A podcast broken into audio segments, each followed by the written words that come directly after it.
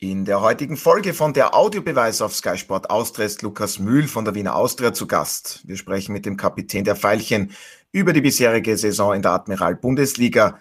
Wie beurteilt der Innenverteidiger die Entwicklung bei den Wienern? Was ist noch in der Conference League Gruppenphase möglich? Und wie lange möchte Lukas Mühl noch bei der Austria bleiben? Der Audiobeweis Sky Sport Austria Podcast, Folge 160.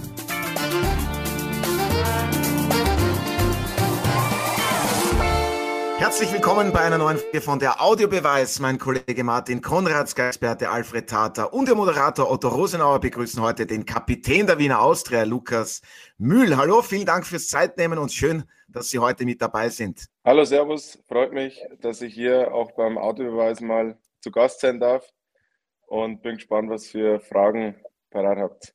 Ja, ich habe mir einiges überlegt, so auch sicherlich Alfred. Servus, ich hoffe, dir geht's gut. Mir geht's gut, aber ich überlege mir nie was. Das ist ja der Punkt, Alfred, das ist der Punkt. Also, Servus auch an dich, Martin. Geht ja schon einmal gut los, hätte ich gesagt. Aber so ist das bei uns beim Audiobeweis. Lukas Müll, 13-0 hieß es am Ende gegen die SV Ried. Wie wichtig war denn dieser Sieg drei Tage nach der Niederlage in Polen bei Lech Posen? Naja, schon extrem wichtig. Also wir wollten schauen, dass wir, dass wir ein überzeugendes Heimspiel abliefern gegen Ried. Das ist uns, glaube ich, zu 100 Prozent gelungen. Äh, vor allem die Art und Weise wird immer wieder besser. Jetzt äh, auch immer Post, natürlich das nach der Ergebnis schaut aber blöd aus. Aber meines Erachtens war die erste Halbzeit richtig gut. Also äh, wenn man Posen bedenkt, äh, ich glaube, für 30.000 Zuschauer haben die wenigsten Mannschaften so viel Ballbesitz gehabt wie wir. Äh, auch wir real nicht. Ähm, und von dem her, ja, haben wir dann einfach einfache Gegentore gekriegt, weil es auf dem Niveau dann international schäbert dann hat, äh, natürlich schon öfter wie in der, in der Bundesliga. Aber das, das haben wir mitgenommen, äh, geriet und haben gesagt, okay, wir wollen auch weiterhin so, so gut Fußball spielen. Äh, defensiv haben wir einzelne, einzelne Themen angesprochen und das hat dann super funktioniert. Ja, wenn wir schon beim Thema sind, 1 zu 4 Auswärtsniederlage beim polnischen Meister. Was waren die Hauptlehren aus dieser Niederlage defensiv, dass man sich vielleicht, ich sage jetzt einmal in der einen oder anderen Situation zu risikobehaftet angestellt hat? Sie sind ja der Abwehrchef und offensiv, dass man ganz einfach nicht zugepackt hat. Waren das die Hauptlehren? Nee, ich glaube, defensiv ist es für mich immer so eine Geschichte, das erfolgt mir ja auch schon mal Karriere durch, wenn ich da an Nürnberg und die deutschen Medien denke. Äh, da kriegst du zwei, drei Tore, da wirst du immer, äh, ja schon, kriegst du immer eine am Deckel drauf, vor allem von der Bildzeitung, meine, meine ganz lieben Freunde da aus Deutschland. Also ja, äh, ja, für mich ist das Ganze immer, immer ganzheitlich zu sehen, weil ähm, natürlich am Ende sind wir immer die Letzten von der Fahnenstange. Aber ähm, da haben wir eigentlich gut analysiert, was äh, im Pressing vorher, beim Anlaufen vorher und durch ganz einfache Sachen, durch Kommunikation, äh, durch vielleicht dann nicht heraustreten, wenn man es nicht mehr schafft, dass man zum Ball kommt und dann lieber abwartet, wieder äh, auf uns zukommen lässt und dann stehen wir wieder in der Ordnung und irgendwann fangen wir wieder das Pressing an. Das waren eigentlich so die Hauptsachen, wo wir, wo wir die Tore einfach verhindern hätten können. Und offensiv, glaube ich, haben wir wirklich äh, gute Aktion gehabt. Da fehlt noch äh, die Präsenz in der Box, weil wir wirklich oft durchgekommen sind, die letzte Linie, ähm, vor allem auf die Grundlinie auch. Und ähm, ja, da fehlen einfach noch zwei, drei Leute mehr in der Box, dass wir da präsent sind und die Tore machen wollen. Natürlich durch, durch einen Elfmeter, wenn wir den machen, wird das Spiel vielleicht ganz anders. Aber da überhaupt kein Vorwurf. Und ähm, ja, das hat man dann, glaube ich, Gary gesehen, dass man die Sachen auf jeden Fall schaut. Frage, Entschuldigung, Lukas, wieso schießt du keine Strafstöße? Das ist eine gute Frage, muss ich gleich den Trainer fragen. Das ist eine Frechheit eigentlich. Und ja, äh, ich glaube, gegen Ried hat man dann vor allem gesehen, wie wir, wie wir Fußball spielen können. Das ist, glaube ich, auch die, ja, das ist das Ganze, was so Spaß macht einfach mit der Truppe. Wenn ich da die Jungs sehe, äh, ich bin vor einem Jahr dazugekommen und ich wusste ja nicht so, so was auf mich zukommt so richtig. Ich habe natürlich schon vereinzelte Stimmen gehört, Meinungen gehört, äh, was da los war vorher. Aber ich bin da reingekommen und habe mir gedacht, hey cool, was für eine geile Mannschaft. Die Jungs, klar muss man noch einzelne, einzelne Sachen besser machen, taktisch, technisch. Aber das, was stimmt, ist die Mentalität. Ähm, ich glaube, wenn das schon mal stimmt in der Mannschaft, das andere kannst du trainieren, das kannst du verbessern. Das hat man gesehen, wenn ich gestern wieder die, die, die Bruno Gala sehe, wo der, wo der Mozzi dann nicht nominiert worden ist. Und die Jungs, die machen einfach Spaß und äh, das ist unser Weg und den, den, gehen wir auf, den gehen wir einfach weiter. Ja, sehr gut. Motzis, Matthias Braunöder, Alfred, du hast ja ganz genau zugesehen bei der Wiener Austria 1 zu 4 Auswärtsniederlage in Posen. Wie hast du das Ganze gesehen, analysiert? War der entscheidende Punkt an dieser vergebene Strafstoß von Manfred Fischer kurz vor der Pause?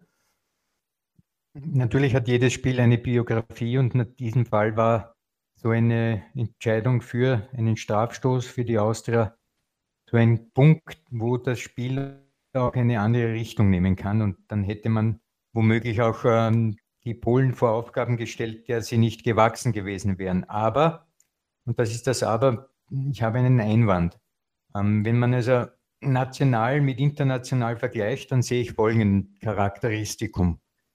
In Österreich versuchen sehr viele Teams Fußball zu spielen. Selbst der letzte Alltag oder Ried, die haben alle irgendwie auch jetzt äh, mit Trainer Ideen, dass sie Fußball spielen von hinten.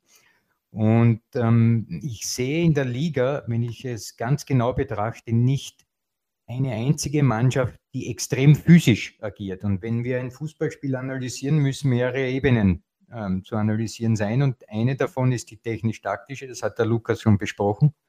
Das ist also, wie man in das Spiel geht, welche Anlage man wählt, welches System man wählt, wie man versucht, Bälle zu erobern, zu gewinnen, etc. Also alles, was ähm, in dem Zusammenhang steht mit, was tut man auf dem Spielfeld. Es gibt aber eine zweite Komponente und das ist äh, eine, die darunter ist, ist die Werkzeugebene und das Werkzeug, das Fußballspieler haben, ist der Kadaver, äh, der Körper.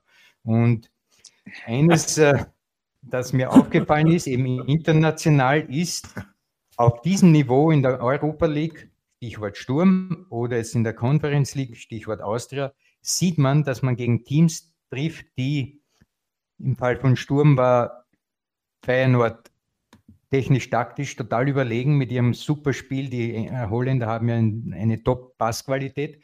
Da hat Sturm in dieser Richtung komplett versagt, nämlich dagegenhalten, einhauen.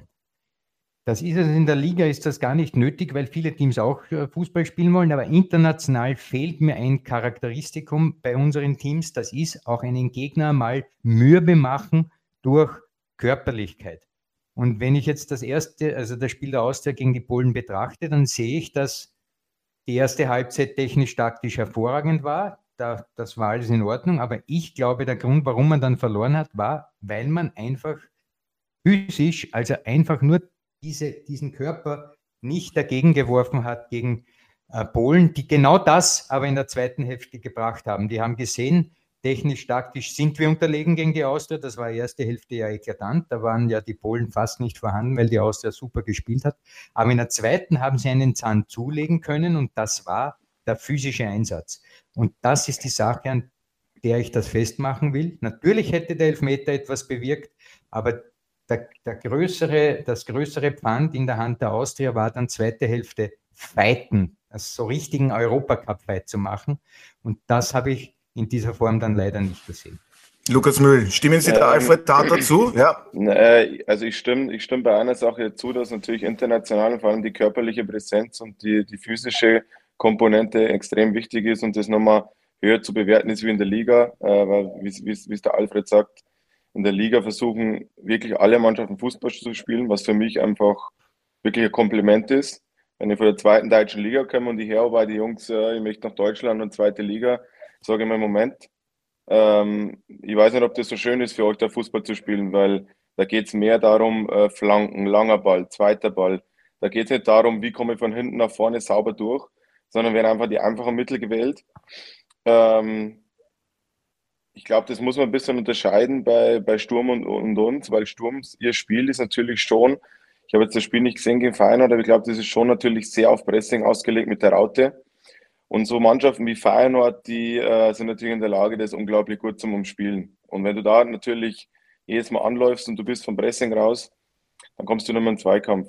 Meine Meinung.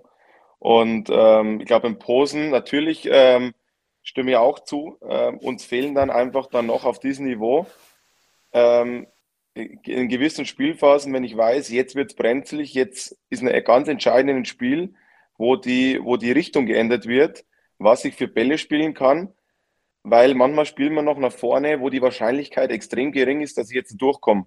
Weil wenn ich auf der rechten Seite bin und ich spiele gegen Posen und will auf der rechten Seite durchkommen, die sind formiert, dann kommst du gegen solche Gegner nicht durch, weil sie einfach dazu clever sind. Das heißt, die muss ich fünfmal hin und her bewegen, bis die entscheidende Lücke da ist und dann muss ein Tempowechsel geben. Und dann habe ich eine gute, realistische Chance, dass ich zur Torchance komme und dass ich dann auch in der Restverteidigung einfach wieder den Ball gewinne.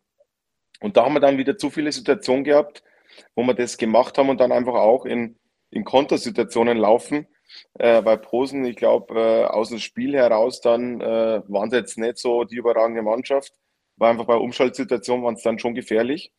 Und das sind die Dinge äh, natürlich auch gepaart, wo man dann sagt, hey, ich muss immer vielleicht eine, eine gelbe Karte ziehen beim taktischen Foul oder ich muss mal vielleicht ähm, ja wirklich jetzt mal zeigen, wer der Herr im Haus ist. Das sind dann noch die kleinsten, die, die, die Feinheiten, äh, wo uns dann auf dem internationalen Level dann die Punkte kosten.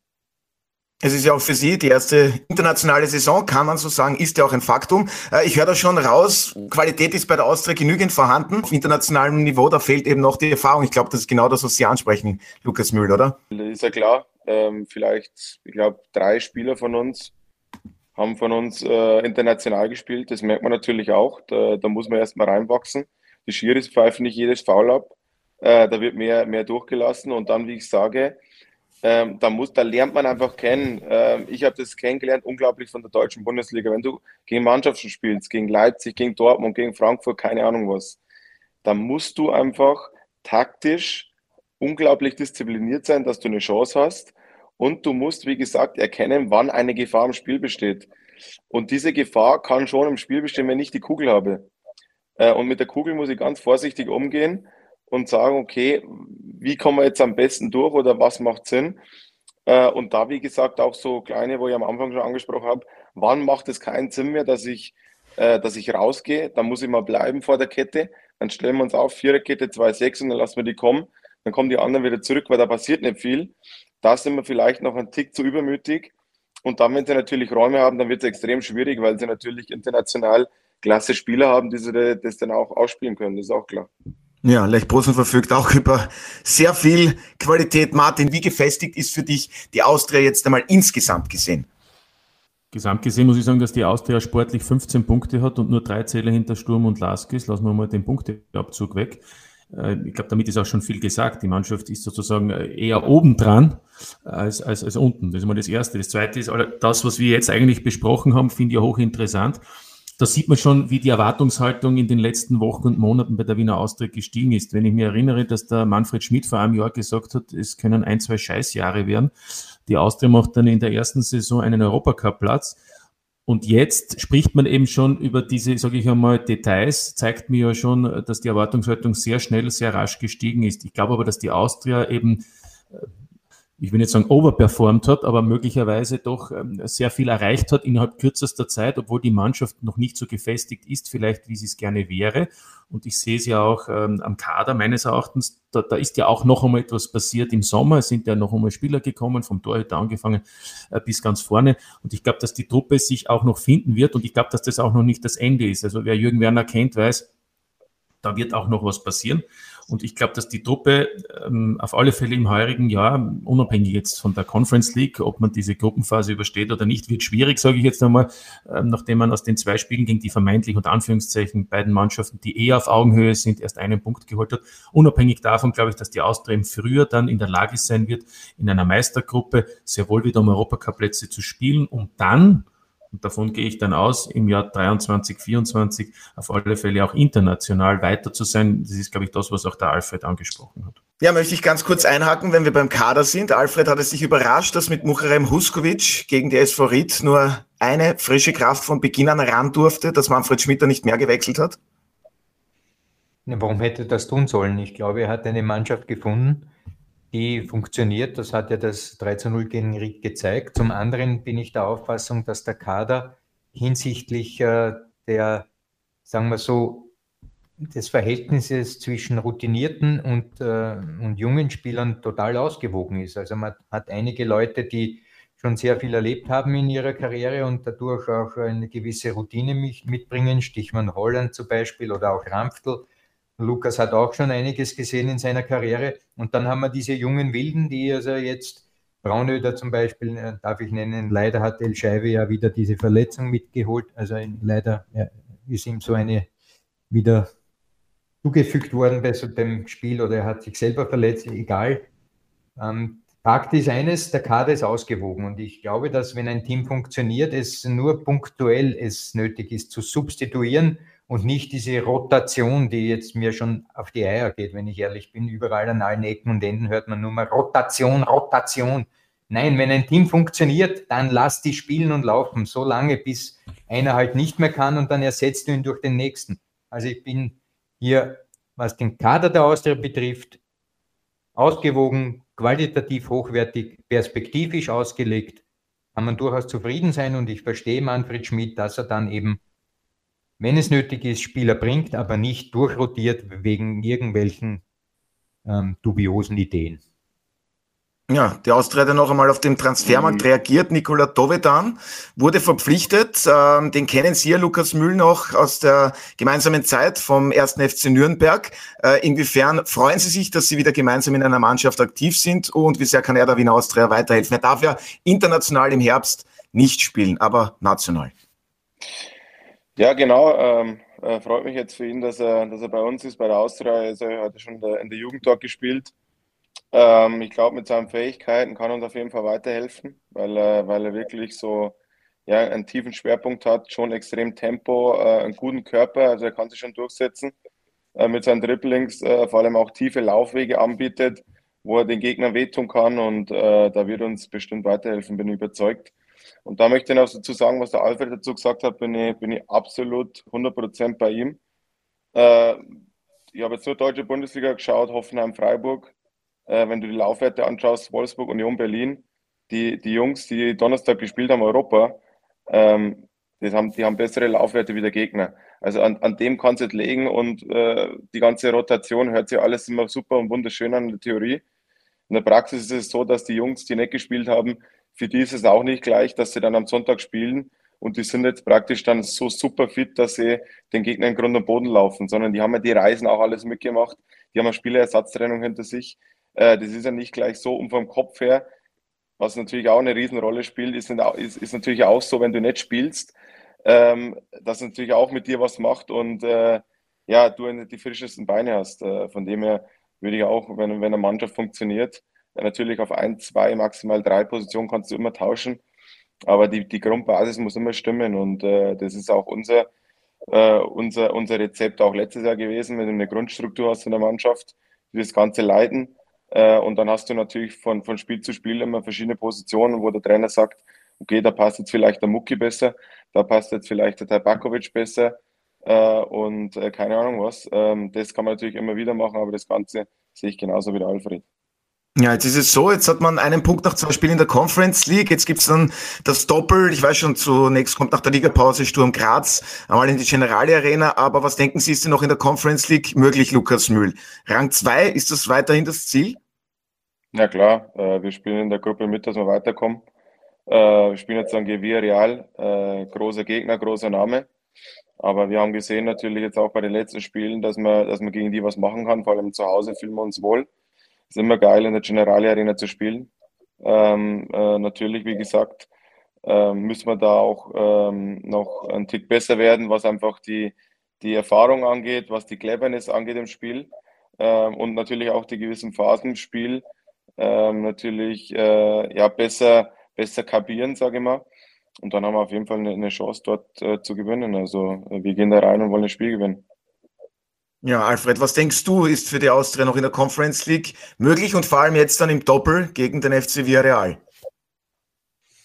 Ich denke, die Spanier haben ein Selbstverständnis. Letzte Saison war man noch in der Champions League im Halbfinale äh, beteiligt. Das Selbstverständnis von Villarreal ist eben, dass man sagt, na, diese Gruppenphase überstehen wir und zwar ohne Probleme und auch nicht mit den besten Spielern, also der Garnitur, die normalerweise in der Primera Division aufläuft. Das haben wir schon gesehen gegen Lech Posen im, im Heimspiel. Da waren praktisch elf neue Spieler auf dem Spielfeld. Aber da ist immer noch die Qualität enorm hoch. Das zeigt also, die dürfen dieses Selbstverständnis haben, dass sie für sich in Anspruch nehmen, wir werden diese Gruppe gewinnen, womöglich auch mit sechs Siegen. Und genau da ist aber jetzt der Knackpunkt. Wenn man diesen Anspruch für sich in, annimmt, und dann kommt ein Gegner wie die Austria, die gegen Posen wirklich erste Hälfte sehr gut gespielt haben. Wenn die das mitnehmen und wieder giftig sind und wieder nach vorne spielen, etc., etc., wie Real ist für meinen Geschmack auch eine Mannschaft, die mehr den technisch versierten Fußball ähm, pflegt und nicht so wie die Polen, die dann wirklich zweite Hälfte kämpferisch total zugelegt haben, finde ich, die werden das nicht können. Also wenn wieder die B-Garnitur aufläuft und mit ihrem Glauben, na die Austria, die schnappen wir im Vorbeigehen, dann werden sie ein böses Erwachen haben. Also und genau darin liegt meine Chance. Man darf sich nicht vor dem großen Namen in die Hosen machen, rausgehen und sagen, los, wir haben auch hier eine Chance und die muss man am Schopf packen. Und genau so, glaube ich, wird das Spiel auch laufen die werden schon einmal nach 20 Minuten mit den Ohrwascheln wackeln, die Spanier. ja, wir sind auf jeden Fall gespannt, aber wenn wir schon beim Internet-Thema sind, äh, Mühl, Sie wechselten ja vergangene Saison nach Wien Favoriten, sind, das kann man so sagen, ein Urgestein beim ersten FC Nürnberg, haben ja dort äh, bis dahin Ihre Profikarriere vollkommen verbracht. Ähm, was waren für Sie die Hauptargumente für den Wechsel nach Wien zur Austria? Auch das internationale Geschäft? Ja, mit Sicherheit. Äh, für mich war es erstmal zehn Jahre Nürnberg an der Zeit, dass ich was Neues mache. Ähm, wenn man die Zeit mitnimmt, also ich habe mit meinen damaligen 24 Jahren alles mitgemacht, von Hoch und Tiefs. Also ich bin aufgestiegen, bin abgestiegen, Relegation erste Liga, Relegation zweite Liga. Äh, da haben wir gedacht, okay, mehr kommt. Unvergesslich übrigens, Nachspielzeit, das erste Mal, wo mir Lukas Mütter äh, aufgefallen ist, Ingolstadt, Nachspielzeit, sechste Minute. Ja, unvergesslich, also ähm, will, will ich nicht nochmal erleben, sowas. Äh, und dann natürlich auch so Geschichten wie äh, Morddrohungen und äh, solche Phasen, wo man, wo man hatte. Und da war es für mich einfach der Zeit, da habe ich gemerkt, okay, das Kapitel ist durch, ich brauche was Neues. Und dann ist die Wiener Austria gekommen äh, mit der unglaublichen Stadt Wien, äh, was natürlich auch immer einfach Pfand ist äh, für, für die Spieler, wenn die herkommen. Und dann die Austria und äh, natürlich war es für mich ein Ziel, dass man da in Österreich international spielen kann. Und ähm, ja, wie gesagt, mir wurde erstmal gesagt, jetzt sind wir haben eine brutal junge Mannschaft. Ein Trainer, das Zitat haben wir schon öfters gehört, dass das die, die nächsten Jahre nicht so einfach sein wird. Aber es war von Anfang an wirklich eine geile Geschichte äh, mit, mit Orte, mit dem Sportdirektor gleich ein super Gespräch geführt mit dem Trainer, das passt optimal, wie die Mannschaft führt, wie es immer wieder hinbekommt, dass wir einfach eine eingeschworene Truppe werden. Und ähm, ja, das Ganze drumherum im Stadion und das ganze familiäre, das macht echt richtig Spaß, bei der Austria zu spielen. Ja, jetzt muss ich natürlich mit einem Augenzwinkern fragen. Sie wissen aber schon mit Sicherheit, dass es zwischen dem ersten FC Nürnberg und dem SK Rapid eine Fanfreundschaft gibt. Äh, Gab es da irgendwie Probleme? Wurden Sie darauf angesprochen? Ähm, ja, eigentlich nicht. Natürlich jetzt, wo man mit den Fanclubs mal gesprochen hat als Kapitän, habe ich aber das gleich ganz offen angesprochen. Das ist jetzt ein, ähm, ja, von mir eigentlich gar nicht zu beachten, weil da stehe ich dahinter. Ich, äh, mit den Werten, was die Austria erlebt, da fühle ich mich extrem wohl. Ähm, ich muss auch sagen, was dann äh, abgeht in der, in der ganzen Fanszene äh, bei den beiden genannten Vereinen, ähm, kann ich mich äh, gar nicht anfreunden, weil das für mich äh, nichts mehr mit Fußball zu tun hat. Deswegen habe ich da auch meine Erfahrungen leider gesammelt. Ich habe es vorhin schon angesprochen. Ähm, wenn man, wenn man vom Stadion, äh, okay, man weiß nicht, wer das war, aber äh, wenn man vom Stadion seinen eigenen Namen mit Verbindung im Ort liest ähm, und da zwei Tage Polizeischutz hat zu Hause, dann ist das nicht gerade lustig. Und von dem her, ähm, ja, ist das Thema für mich äh, vorbei. Ich fühle mich extrem wohl bei der Austria mit den Fans, mit dem ganzen Verein. Äh, macht richtig Spaß. Ja, Frust bei Fans ist verständlich, aber wenn es dann darüber hinausgeht, Beschimpfungen oder gar Schlimmeres, das geht überhaupt nicht. Da sind wir natürlich voll bei Ihnen. Alfred, die Austria wurde vergangene Saison doch überraschend Dritter, hat positiv überrascht sozusagen. Ähm, war für dich Lukas Mühl einer der Erfolgsgaranten und auch absoluten Leistungsträger dafür, dass es dann am Ende so gut ausgegangen ist? Er war einer, der natürlich die Defensive, Defensive stabilisiert hat und das ist auch die Voraussetzung, dass du in der Meisterschaft erfolgreich bist, wenn du hinten oft einmal dicht hältst und vorne triffst, dann ist die Chance hoch, dass du auch mit Punkten nach Hause gehst. Aber natürlich ist es das, wovon ich vorher gesprochen habe. Innerhalb des Teams ist auch eine Hierarchie festzustellen mittlerweile. Und in der, in der vorigen Saison war natürlich einer eher der in, in, der Mannschaftshierarchie eine wichtige Rolle eingenommen hat. Jetzt ist noch dazu mit Holland einer gekommen, der schon früher mal bei der Austria war, der auch sehr viel Erfahrung hat, der auch das noch verstärkt hat. Also es gibt Leute im, innerhalb des Teams, die können den Jungen auch sagen, wie es lang geht und was im Fußball und im bezahlten Fußball äh, nötig ist, dass man als Junge auch hochkommt. Ja, weil viele Junge sind natürlich sofort dabei in, in ihrem Bestreben, gut zu spielen und sie hauen alles rein, aber der Sprung zwischen einem Supertalent und einem gestandenen Spieler, das ist der Knackpunkt, welcher die Karriere eines Spielers dann im weiteren Verlauf kennzeichnet. Daher Lukas Mühl, das ist einer, von denen viele Junge lernen können, hat allerdings natürlich auch neben sich Spieler, die auch schon Erfahrung haben, wie Galvao. Das ist auch sehr wesentlich. Ich denke, dass dieses Bollwerk hinten hm, durchaus ähm, für diese Erfolge auch gesorgt hat. Daher alles, was du gesagt hast, kann ich äh, betonen und unterstreichen. Lukas Mühl ist ein wichtiger Bestandteil in diesem Team. Ja, wenn wir schon bei der Hierarchie sind, Lukas Mühl, Sie sind ja seit dieser Spielzeit der neue Kapitän, sind sozusagen der Nachfolger von Markus Suttner, der hatte seine aktive Karriere beendet. Äh, inwiefern haben Sie sich von ihm Rat geholt, was das Auftreten als Kapitän betrifft, oder hat sich gar nicht so viel für Sie geändert aufgrund der Kapitänsschleife?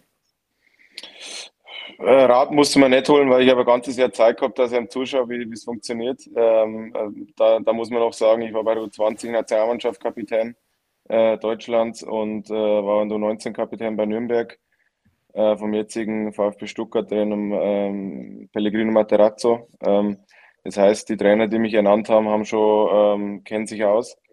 Äh, von dem her habe ich schon gewusst, okay, ich kann das, aber natürlich haben wir schon auch einige Sachen abgeschaut vom vom Sutte, weil es einfach sehr, sehr gut gemacht hat.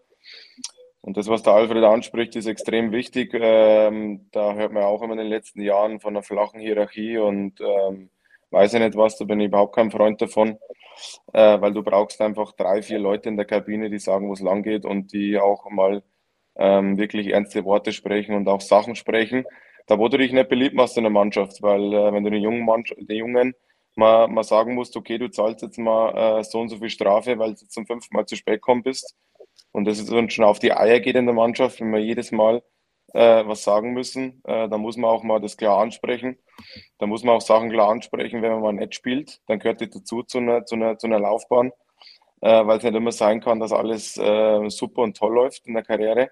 Natürlich am Anfang ist, äh, wenn man so reinkommt und macht die ersten fünf Spiele, als, als Junge und es läuft super, alles top, aber irgendwann in ein Fußballerleben kommen auch die Tiefs und da ist die, die, die entscheidende Phase, wie man, wie man mit dem umgeht. Dafür sind wir verantwortlich, dass wir schauen, dass in der Kabine wirklich alles mit rechten Dingen zugeht, dass äh, wirklich alle gleich behandelt werden.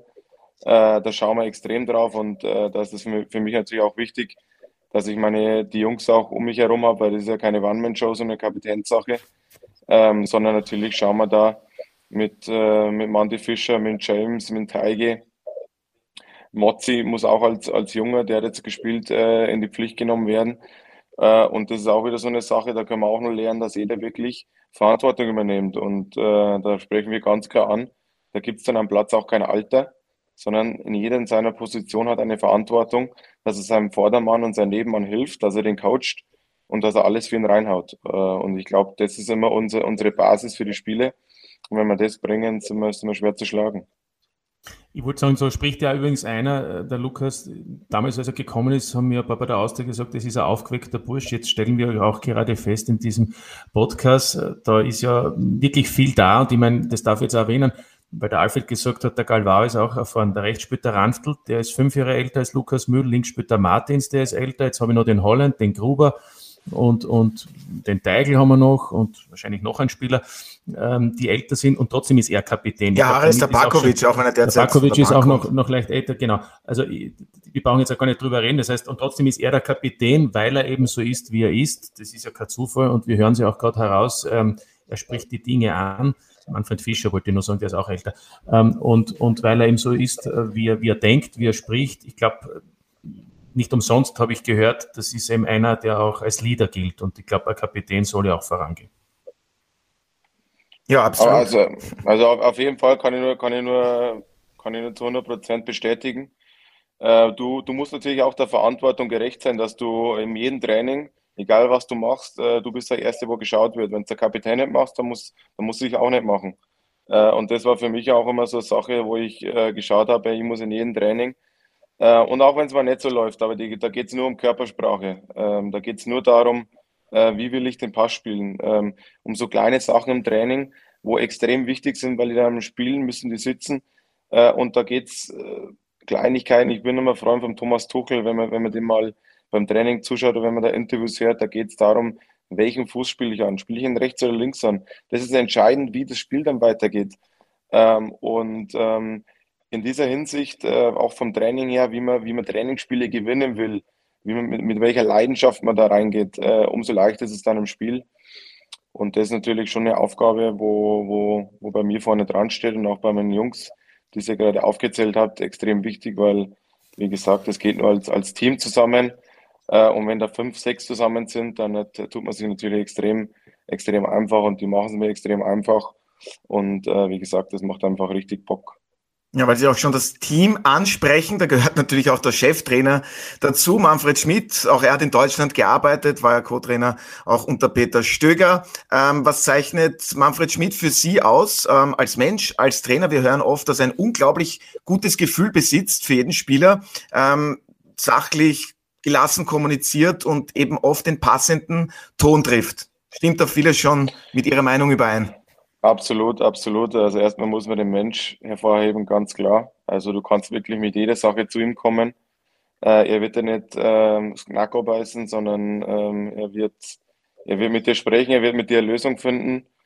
Und äh, wir haben schon einige Fälle gehabt, wo man, wo man vielleicht mal aufeinander, aneinander geracht ist.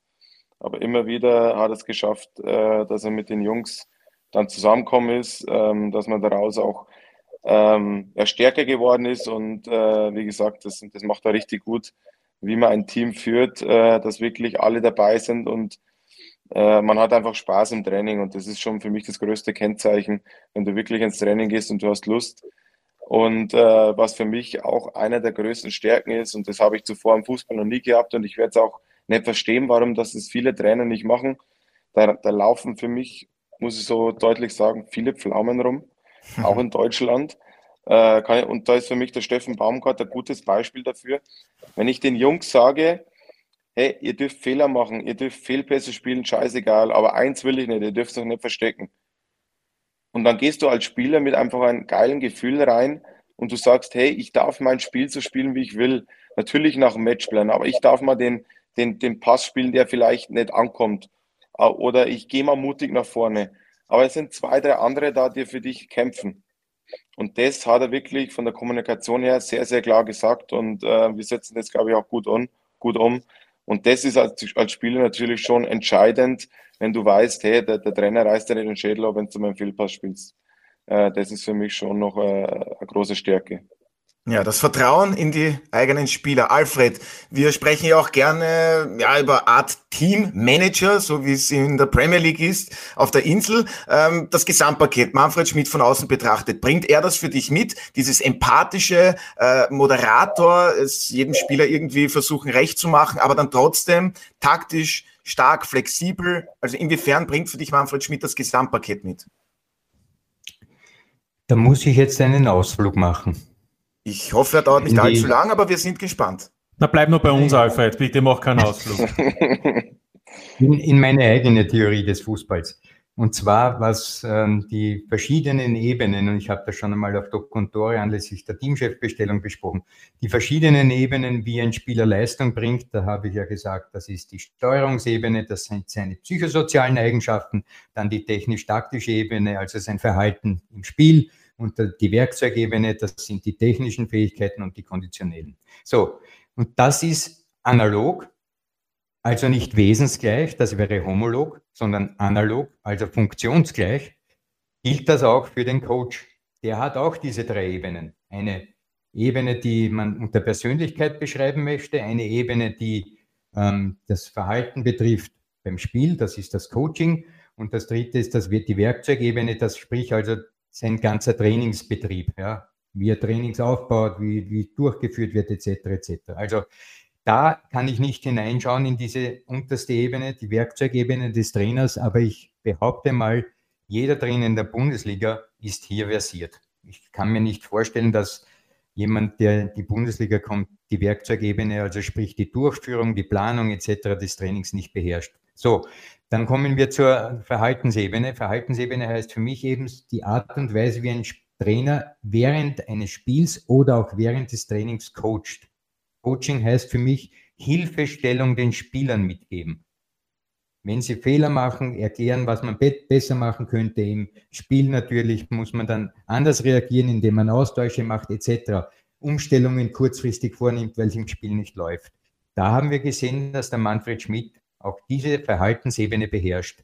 Er tauscht aus, wenn es nötig ist, er macht Umstellungen etc. etc. Man hat das auch erkannt mit den verschiedenen Spielsystemen, die er durchgeführt hat, auch während einem Spiel. Das heißt, er kann sehr flexibel darauf reagieren, was eben verlangt wird in dem Spiel. Also Coaching, hervorragend.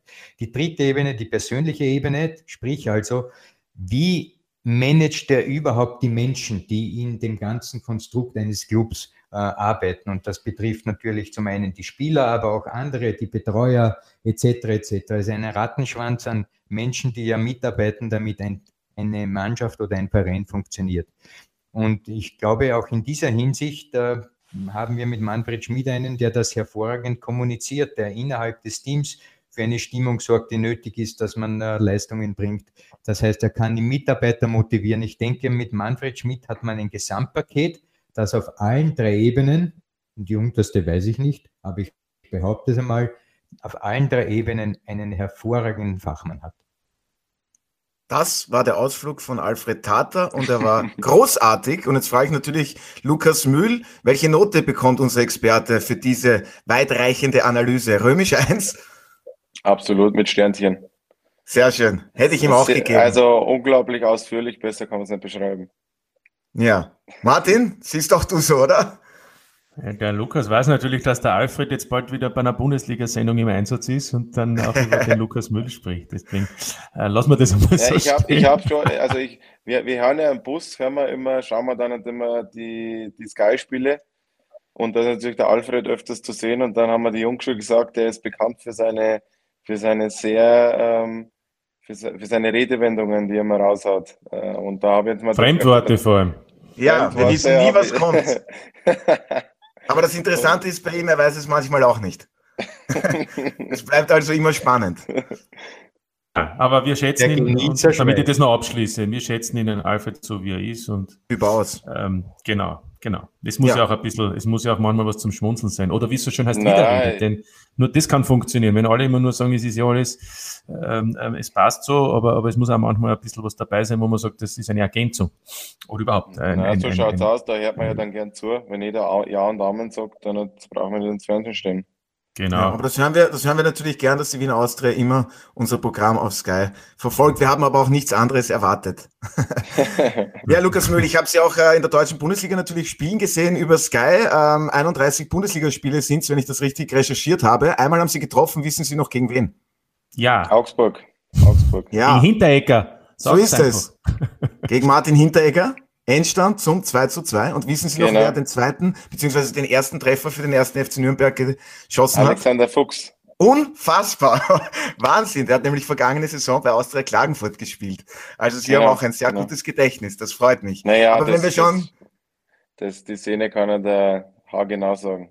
Ja, bitte, dann. Das verstehe ich auch, weil das erste Bundesliga, da sowas ja, vergisst man nie, oder? Klar, Tim Leibold, zweite Halbzeit von links Ecke weg vom Tor geschossen, wie wir es besprochen haben vom Spiel.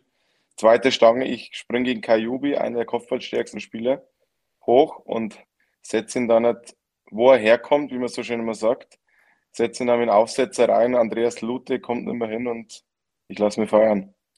Unglaublich. Sie wissen auch noch jeden Namen von der gegnerischen Mannschaft. Also Sie sind sehr Fußball interessiert, merke ich daraus, und Sie verfolgen auf, äh, Sie verfolgen alle Ligen.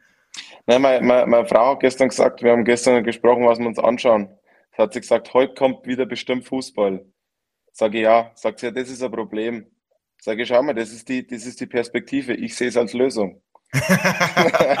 Sehr schön. Aber wie geht es Ihnen dann in einer Ligapause? Ist Ihnen dann Fahrt oder können Sie dann schon abschalten? Ich hoffe, ich kann es sagen, Sie sind ja Jungpapa, haben eine ja. Tochter und die hält Sie wohl auch auf Trab, ist ja alles ganz spannend. Also Fahrt wird Ihnen nicht in der Ligapause, oder? Na, so schaut es aus. Jetzt mit der Tochter, da wird er nie Fahrt. Äh, und man findet ja immer wieder andere Sachen, wo es äh, um Fußball, wo man sich anschauen kann, da muss nicht ein Live-Spiel sein. Von dem her, im Fernsehen kommt eh lauter Scheiß. Äh, schauen wir lieber, schauen wir, schauen wir lieber Fußball an, da, da sieht man was Gescheites und äh, So da wird es. sowas. Ja, wir schauen auch sehr gerne Fußball, aber wegen der deutschen Bundesliga, klar, kommt die Frage auch zu Ihrer persönlichen Zukunft. Der Vertrag bei der Austria geht noch bis Sommer 2023. Ähm, hat schon Gespräche gegeben über eine vorzeitige Vertragsverlängerung. Ich entnehme diesem Gespräch auch heute, Sie fühlen sich mehr als wohl in Wien und bei der Austria. Ja, genau, man spricht natürlich, hat aber jetzt auch keinen zeitlichen Druck nicht, äh, weil man natürlich jetzt auch mal, äh, jetzt schnaufen wir mal durch, jetzt haben wir dann bis November noch richtig viele Spiele und dann kann man sich mal entspannt hinsetzen und ähm, ja, ist ja noch nichts passiert, von dem her sind wir da alle ganz entspannt. Ja, das hören wir Ja, gerne, aber, aber, dass alle aber, entspannt aber, sind. aber du willst schon bleiben, nehme ich an, oder? Weil wenn man bei- von, von 50, glaube ich, Pflichtspielen, die möglich waren, oder 51, 44 dabei ist, mittlerweile Kapitän ist, dann, dann äh, ist es ja eher die Frage, ob der Spieler bleiben will und nicht, ob der Verein gerne den Spieler behalten will. Natürlich, äh, aber muss immer, müssen immer beide Seiten dazu äh, passen und man spricht natürlich über, über gewisse Sachen, wie es dann weitergeht, aber klar ist, dass ich mich extrem wohlfühle ähm, bei der Austria in der Stadt Wien. Für mich ähm, kann es immer nur alle, kann es immer nur alle Wiener sagen, also für mich die beste Stadt Europas von der Lebensqualität her, besser geht's nicht. Ich habe immer gehört, die Wiener haben so ein bisschen äh, so grantig und so schlecht drauf, habe ich auch noch nie festgestellt. Für mich Wahnsinn! Für mich, für mich Gehen Sie nie vor, gehst du nie fort? so, so ich, war, ich, war, ich war jeden Tag in der Stadt draußen. Also, äh, ähm, und von dem her wirklich für mich ganz entspannt und unglaublich geschmeidige Leute. Ich, wenn durch die Stadt gehe, ich fühle mich extrem wohl. Wenn du durch München durch die Stadt gehst, dann meinst du, du bist irgendwo in einem Karussell drin, weil da geht's nur, der eine läuft dahin, der andere läuft dahin, so schnell von A nach B, wie es geht. Und der Wiener, wenn von A nach B geht, der trinkt halt erstmal einen Kaffee vorher. Und äh, das taugt mir. Und ähm, ja, äh, natürlich. Geht schon ein bisschen was vom Dialekt, weil man hört nicht mehr den Franken heraus. Nein, ich bin kein Franke, das ist ganz wichtig. Ich bin Ja, ein Zwiesel Niederbayer. ist ja an der tschechischen Grenze. Niederbayern. Nein, nein, nein, nein, ga- Franken ist einmal ganz woanders. Oi, jetzt gibt's Ganz auch noch was. Jetzt gibt es noch Das- Geografieunterricht das- für mich. ja. Wo ist das Zwiesel? Wo ist das Zwiesel? Das ist ja an der tschechischen Grenze. Zwiesel ist Niederbayern. Ah, das Wir heißt haben, noch, wir, haben, Niederbayern. Wir haben noch Passau, haben wir mir eine halbe Ja, Stunde. ja. Ich weiß. Äh, Aber das, Also- das, das, nennt man nicht Frankenland dort. Okay, das ist dort nein, nein, nein, nein, also Franken ist wirklich Nürnberg, da nicht hoch, da haben wir zwei Stunden, fahren wir dahin. Ja, ja. Äh, Okay. Das ist ein ganz, ein ganz ein wichtiger Punkt, weil natürlich von uns äh, der, der Füße, der Holdi, äh, Mhm. benutzt immer das, das Wort Biefke gern, sage ich, nein, nein, Ja, das bin ich nicht, sondern ich bin ein Bayer, gell, mein Freund. Und da sagt er dann, okay, hast recht.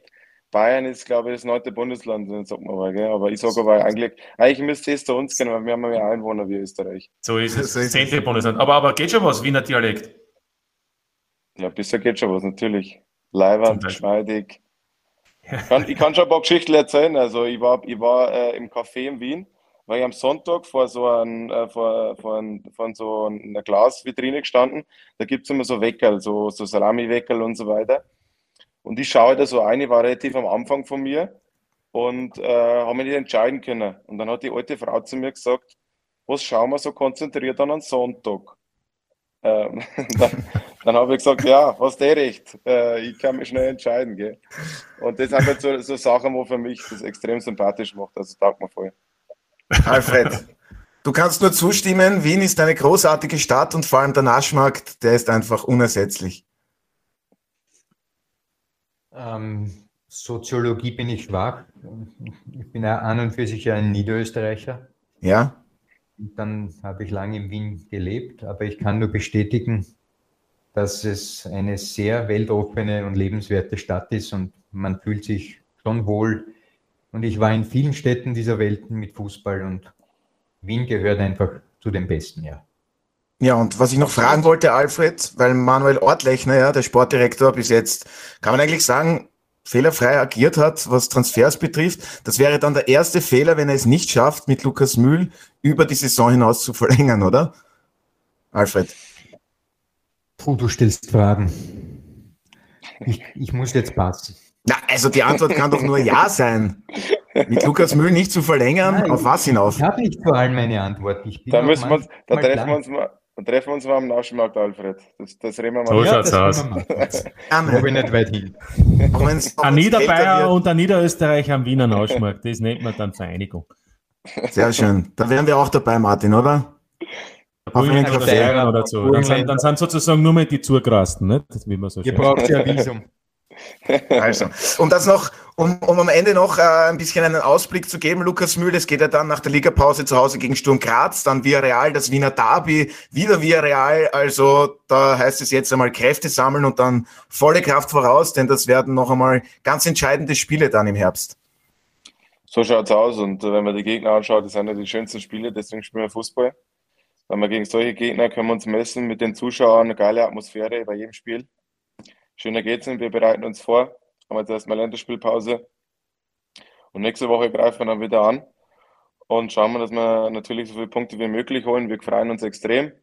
Und äh, ja, schauen wir, was dann bei rumkommt. Wir freuen uns auch schon sehr darauf, denn alle Spiele, die wir da jetzt erwähnt haben, sind natürlich bei uns bei Sky zu sehen. Dann bedanke ich mich recht herzlich bei meiner heutigen Gesprächsrunde. Allen voran bei Ihnen, Lukas Müll. Vielen Dank fürs heutige Dabeisein. Es hat wirklich sehr viel Spaß gemacht und jetzt kennen wir auch die Schwächen von Martin Konrad. Das gibt's auch nicht oft. Ich wünsche Ihnen noch eine holsame Ligapause und dann alles Gute für die kommenden Aufgaben, vor allem in der Conference League. Vielen Dank, Lukas Müll. Danke, Henk, hat Spaß gemacht und schönen Tag euch. Wir melden uns mit unserem Podcast dann wieder am Dienstag nach den zwei Spielen in der Nations League vom österreichischen Nationalteam. Da wird der Marc Janko als Gast dabei sein. Da freuen wir uns schon drauf. Also vielen Dank auch an Alfred und Martin. Danke. Ciao, ciao. Und das seht ihr diese Woche auf Sky. An dieser Stelle gibt es noch ein paar Programmhinweise. Während der Ligapause sehen Sie diese Woche bei uns das 250er Tennisturnier aus Metz. Dominik Thiem trifft dort in seinem ersten Spiel auf den Franzosen Richard Gasquet und die Woche Darauf tritt der Österreicher beim 250er Turnier in Tel Aviv an. Auch das sehen Sie bei uns auf Sky. Am 1. und 2. Oktober gibt es dann die zehnte Runde in der Admiral Bundesliga. Sichern Sie sich den gesamten Sport auf Sky mit dem SkyX Traumpass. Alle Infos dazu finden Sie auf unserer Homepage www www.skysportaustria.at. Ich darf mich für heute von Ihnen verabschieden. Vielen Dank fürs Zuhören. Verbringen Sie noch einen angenehmen Tag und bis zum nächsten Mal bei der Audiobeweis. Das war der Audiobeweis. Danke fürs Zuhören.